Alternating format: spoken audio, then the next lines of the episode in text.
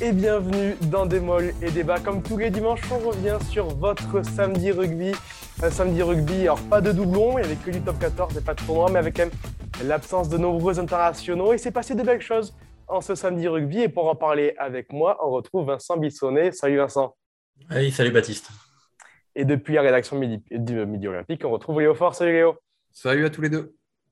Bon, voilà, il y, a plusieurs enseignements à tirer de cette, de cette journée de demi-doublon, comme je disais. Les quatre premiers du championnat se sont inclinés hier. Mais ce qui va nous intéresser surtout, c'est la lutte pour le maintien, un peu plus bas au classement. Biarritz est, condamné. Et Vincent, hier, hier il n'y avait pas de débat. C'est la, la défaite de trop pour, les Biarros, qui se sont largement inclinés à domicile face à un concurrent direct, le Rugby Club Togonais. Ouais, on avait vendu un peu ce match, euh, présenté ce match comme une, un peu comme une, une finale, une espèce de, de barrage un peu avant l'heure pour, euh, pour Biarritz. Il n'y a, pas a pas eu photo, hein, une, défaite, euh, une défaite par 30 points d'écart face à un concurrent direct. Effectivement, à ce moment de la saison, ça fait, ça fait vraiment très mal, surtout quand on regarde le résultat de, de, de l'USAP, qui, était le, qui est le principal concurrent direct du, du BO pour, pour la 13e place. effectivement, aujourd'hui, le BO a est à 10 points de, à 10 points de, de la, de la 13e place, euh, à 6 journées de la fin. Euh, on peut comprendre que Jean-Baptiste Eldiger euh, voilà, est presque acté la, la, relégation hier soir. Ça, ça, étrange d'ailleurs, Léo, ces, ces, déclarations du président, même si on connaît son franc-parler. Mais Jean-Baptiste Eldiger, hier, qui dit qu'un rêve s'écroule, que voilà, pour lui, la, saison est terminée, il pense déjà à, bâtir pour la saison prochaine, rebâtir un projet à choix inférieur. Tu comprends que, le président réagisse ainsi? Bon, Déjà, il réagit à chaud, hein, euh, C'est vrai que le, week-end est, franchement dramatique, ça reste du sport, mais, il est très dur pour eux parce que voilà, c'était le match final, on l'a dit, c'est une première finale pour le maintien, ils en prennent 30 à la maison. Euh, pendant ce temps, du coup, Toulon en plus prend le bonus, Perpignan prend le bonus contre le Racing, ce qui n'était pas vraiment une évidence. Donc on sait que c'est ces trois clubs-là en priorité qui étaient concernés par le maintien. Il y a, à peu près, euh, y a pas, y a pas, c'est le scénario complètement catastrophe pour les Biarros, il réagit à chaud, donc euh, forcément on peut comprendre que la, déception est importante. Euh, après, peut-être qu'il n'aurait pas dû le dire, mais, mais, sur le fond, on le pense tous que c'est fini pour Biarritz. Donc euh, voilà, ils, disent qu'on pense tous. Euh, 10 points, c'est gigantesque comme écart. Euh, alors effectivement, quand la question lui a été posée de savoir si Biarritz avait un pied en Pro des deux, il répond qu'ils ont les deux. Euh, voilà, il reste des matchs à jouer. Pour ces joueurs, c'est peut-être dur à entendre. Malgré tout, on peut penser que c'est réaliste. On ne va pas se plaindre quand, quand un, un, président tient un discours assez réaliste, quoi, en fait.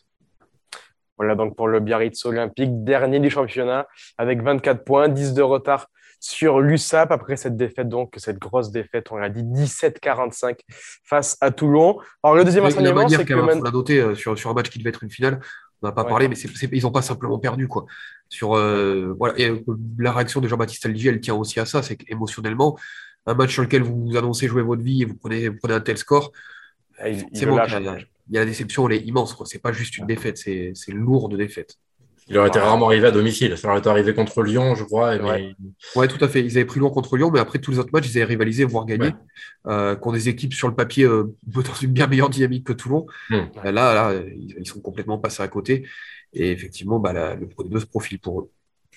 Ouais, donc le deuxième enseignement, c'est que maintenant, il y a une petite poignée d'équipes qui vont se disputer la, la 12e place. On pensait que le maintien se jouerait entre Biarritz et Perpignan, mais les Perpignanais vont se mêler à, cette lutte pour la 12e place qui va concerner donc Toulon évidemment.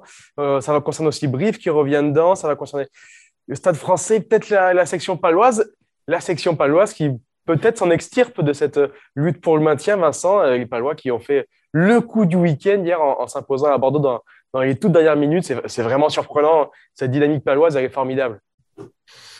Ouais, ils ont bien fait de. Enfin, C'était pas prévu, je pense, sur leur tableau de marche. Ils ont quand même bien fait de, de s'imposer à, à, à, Bordeaux parce que euh, c'est vrai qu'avec la, la, victoire de la victoire de l'USAP, euh, la victoire bonifiée de l'USAP, l'USAP est à 34 points et, et Pau, euh, voilà, sans cette victoire, serait à 37, donc directement sous la menace de, de Perpignan. Donc c'est vrai que le, le c'est un des, une des performances de la journée. Voilà cette victoire euh, sur la pelouse de, de Bordelais qui sont décidément vraiment dans le dans le dur en ce moment. Euh, mais pour autant, voilà, les, les, Palois, ils sont pas encore euh, complètement tirés d'affaire. Euh, ça paraît presque bizarre dire. Alors après qu'il ait battu le leader chez lui, qui compte déjà plus de 40 points. Mais voilà, l'USAP a, l'USAP a 33 points. Donc cette année, le, le, maintien jouera entre je pense, entre 42, 42 45 points. Quoi. Donc, c'est vrai qu'il y a encore, euh, encore un petit bout de chemin à faire pour, euh, pour les Palois et, un, sacré duel qui, euh, qui, se, qui se profile entre, entre l'USAP et, le CAB, notamment. Ouais. risque d'être assez haletant. Léo, qui, qui, qui, sera pour toi concerné par cette lutte? Vincent vient de dire forcément l'USAP, le CAB, qu'on attendait à ce niveau-là. Toulon, ça va mieux? Toulon, c'est pas encore, euh, c'est pas encore ça? Comment Toulon, ça Français. Pau, qu'est-ce que, qu'est-ce que tu mêles à cette lutte? Je vais essayer de porter la guigne à personne. La semaine dernière, j'avais dit que Toulon serait en difficulté à Biarritz, donc. Euh, Mais euh, non, je, je, suis quand même pas très inquiet pour le Stade Français et Pau, franchement. Déjà comptablement, ils ont quand même, ils ont quand même un matelas. Dans les, dans les productions, c'est, il me semble quand même assez, assez tranquille et assez supérieur à, aux équipes vraiment du fond. Euh, je n'ai pas une grande inquiétude pour eux. Euh, je pense même que le Stade français, si ça se passe bien ce soir contre Toulouse, pourra regarder vers le top 6. Donc, euh, donc pas d'inquiétude pour eux. Voilà, concrètement, il reste trois clubs pour une place. Alors Toulon, avec ce, cette difficulté de lecture, c'est qu'ils ont toujours deux matchs en retard, mais deux matchs compliqués. Donc voilà, effectivement, s'ils gagnent leurs deux matchs en retard, et eh ben, tout va rentrer dans l'ordre et ils, vont, ils, partent de trop loin pour le top 6, mais ils vont finir ventre mou. après, il faut les gagner. C'est La Rochelle et Montpellier, c'est pas cadeau comme match. Donc voilà, sur le papier, on peut penser effectivement que ces trois clubs-là, Toulon, Brive et Perpignan, avec, bah, on le voit pour l'instant, il y a un petit retard pour Perpignan, sauf que c'est quand même une équipe surprenante. Euh, c'est une équipe, notamment sur le début de saison, il y avait de l'inquiétude, je l'ai trouvé assez loin du compte dans, les productions, et qui est vraiment montée en puissance, qui sort quand même des matchs euh, assez surprenants, euh, qui a battu chez elle de mémoire Clermont, qui a battu chez elle Toulouse, qui a battu chez elle ce week-end avec bonus le Racing. Donc, donc ouais, je les, voyais un peu plus en difficulté que ça, et et leur dynamique actuelle me fait dire que bah, va falloir, euh, et pour Toulon et pour Brive, parce que Brive a toujours ce problème d'être plutôt souverain à domicile, mais de ne pas du tout voyager et de prendre quelques des roustes à l'extérieur. Euh, attention, Brive, quand même, faut, faut pas qu'ils en laissent trop, quand même. Ouais. Euh, la marge de manœuvre sera, sera, sera fine pour, pour les Corésiens. Messieurs, on va clôturer cette première partie du coup sur, sur le bas de tableau du, top 14. On va faire une petite parenthèse, un petit crochet par, par le 15 de France car les joueurs sont toujours en préparation, en route vers leur grand chelem. Ils défient donc, vous savez, le Pays de Galles vendredi soir à Cardiff. Et c'est une info très particulière, hein, mais le match devrait se jouer avec le toit ouvert. Et pourtant, et pourtant les conditions météo s'annoncent euh, difficiles euh, au Pays de Galles, Vincent. Il devrait pleuvoir. Est-ce que, ça, est que ça change quelque chose pour nos Bleus de, de, de jouer dans ce stade si particulier avec le toit ouvert? Ah oui, ça, crée quand même un aléa, euh, un aléa supplémentaire. Euh, on aurait joué dans le. Normalement, c'est sous réserve d'officialisation, mais il, était prévu que le Pays de Galles joue tous ses matchs à domicile avec le, avec le taux ouvert pour, pour raison de Covid. Mais c'est vrai que ça, ça crée un, aller en plus. Et euh, voilà, aujourd'hui, le 15 de France paraît supérieur au, Pays de Galles, mais avec le, facteur météo, euh, il peut y avoir, euh, ça peut quand même être un, peu un, élément assez imprévisible.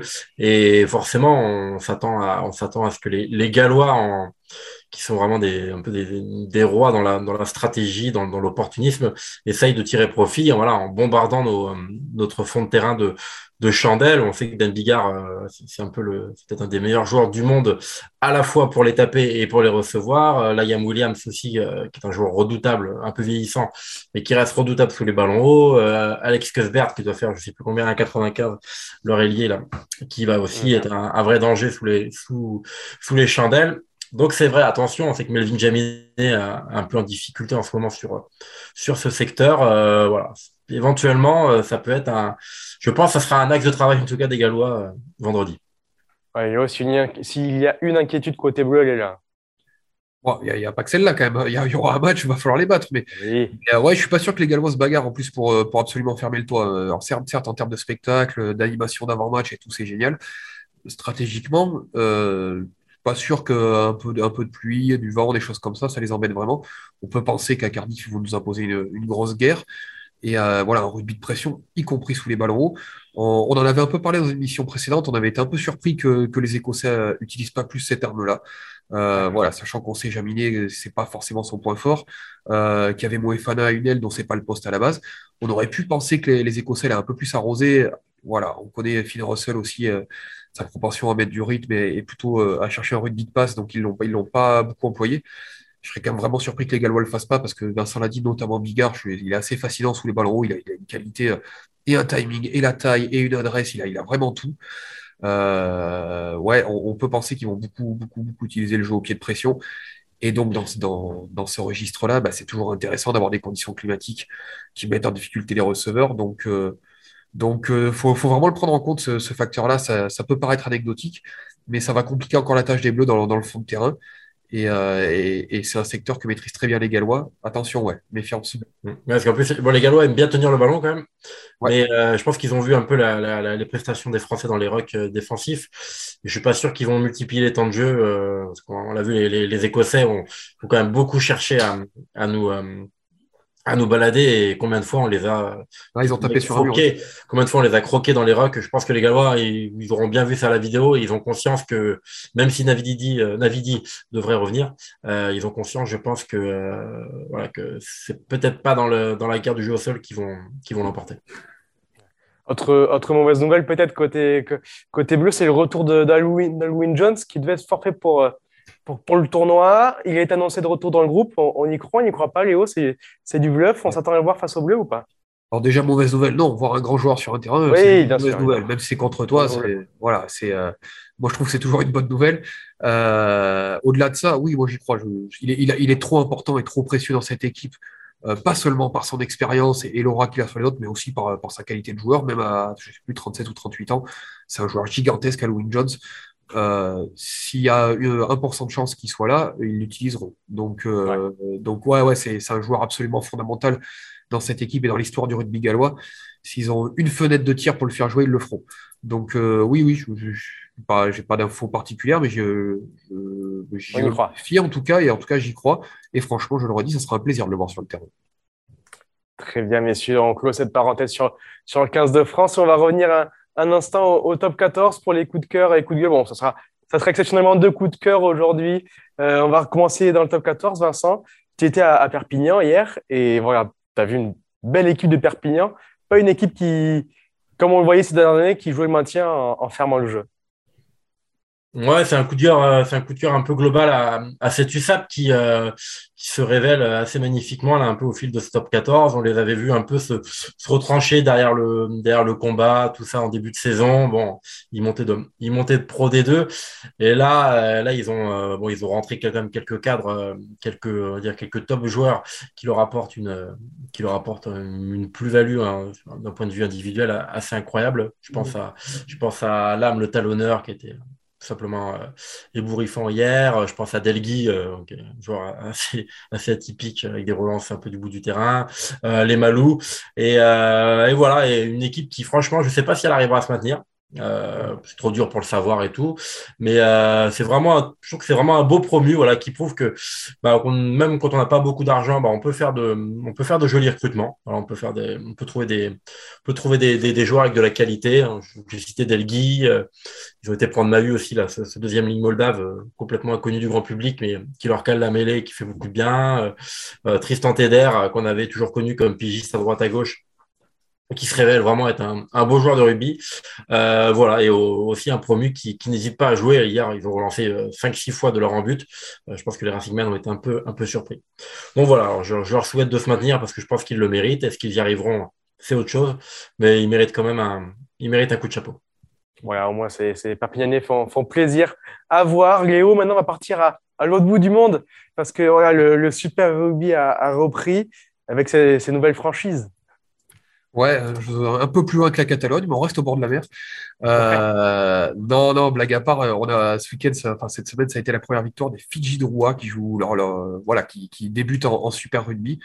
Euh, donc déjà félicitations à eux, c'était contre les Melbourne Rebels.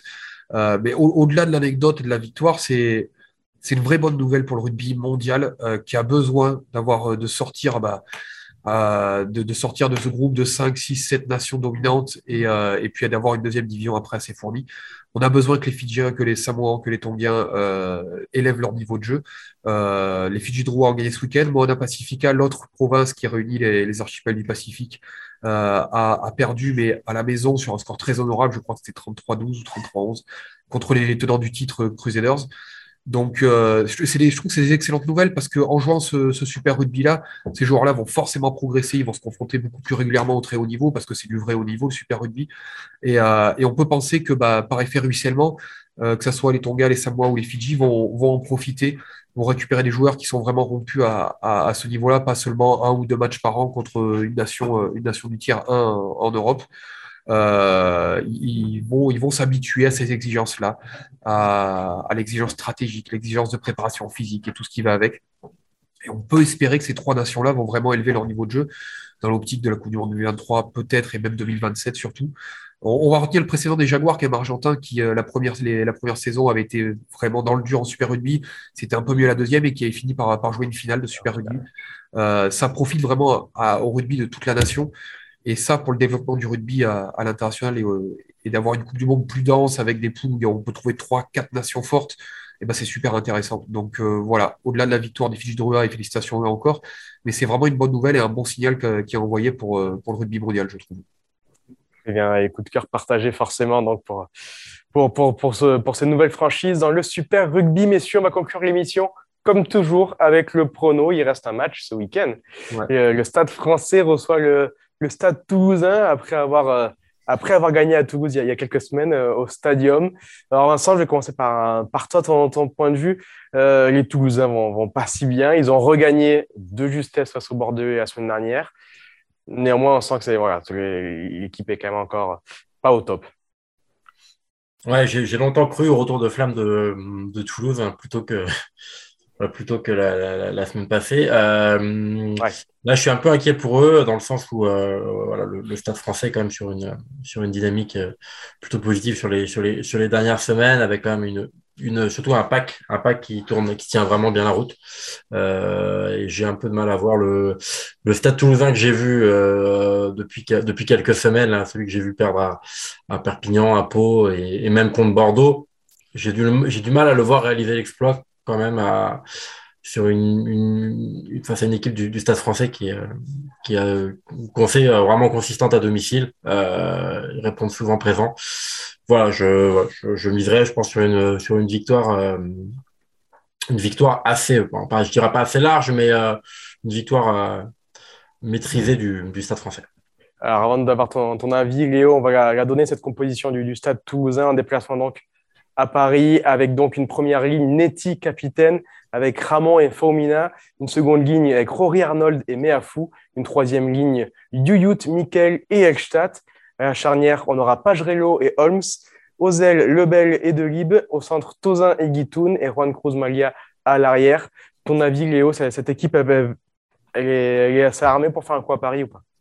Elle reste très propre hein, sur le papier, mais mais je rejoins un peu Vincent. Ouais. Euh, Paris, même si ça a été un peu compliqué la semaine dernière à Montpellier, globalement, la dynamique depuis plusieurs semaines et même quelques mois est, quand même très positive. Euh, les Toulousains, ils sont, on le sait, très handicapés par les doublons ou faux doublons, appelez ça comme vous voulez, et, euh, ça entraîne une, dynamique, pour le coup, eux, assez négative, que je pense la victoire la semaine dernière contre Bordeaux n'a pas complètement enrayé, c'était pas quand même éclatant comme victoire. ils ont pris les points, ils ont fait le boulot, c'est voilà. Mais il y a notamment le sujet de la première ligne où il manque beaucoup de moins à Toulouse, Baye, euh, Movaca, Marchand, Aldegri qui fait des allers-retours entre Marcoussier et le club euh, face, à, face à une mêlée parisienne qui est statistiquement la meilleure du championnat, celle qui est le moins pénalisée, qui en récupère le plus. Euh, voilà, il y, a quand même pas mal de secteurs euh, d'inquiétude, je sais pas, mais, mais on peut penser que les Parisiens vont être, vont être plutôt à leur avantage. Donc je vais rejoindre Vincent, je, je vois pas, je vois difficilement les Toulousains faire le coup à Paris face à un stade français qui revient quand même bien dans le coup. Le Stade français donc qui alignera euh, face au Toulousain une équipe avec Alo Emile, Panis et Melikidze en, première ligne, Gabriel capitaine euh, associé à Azako en, Azago en seconde ligne, Briat Makalou et Kremer en troisième ligne, Coville et second à la charnière du Grand Classique, Etienne Naivalou aux ailes, au centre on aura Lomapé et Naya Sagevou et Kiran Amdawi à l'arrière. voilà, du, grand classique pour, pour les Parisiens. Vincent, donc on a dit victoire des, Parisiens, un écart? Ouais, rien de, rien de fou, hein, 8-10 points, je vois quelque chose de cet ordre-là. Léo? Je mettrai un peu plus d'écart, ouais. une quinzaine de points. Allez, très bien. On va aller 30-14 s'il faut donner un score. Allez, parfait, c'est noté. Merci beaucoup, messieurs, et, merci à, vous derrière vos écrans pour votre fidélité et continuez de suivre l'actualité du rugby sur rugbyrama et Bon dimanche, au revoir. Bon dimanche à tous. Au revoir.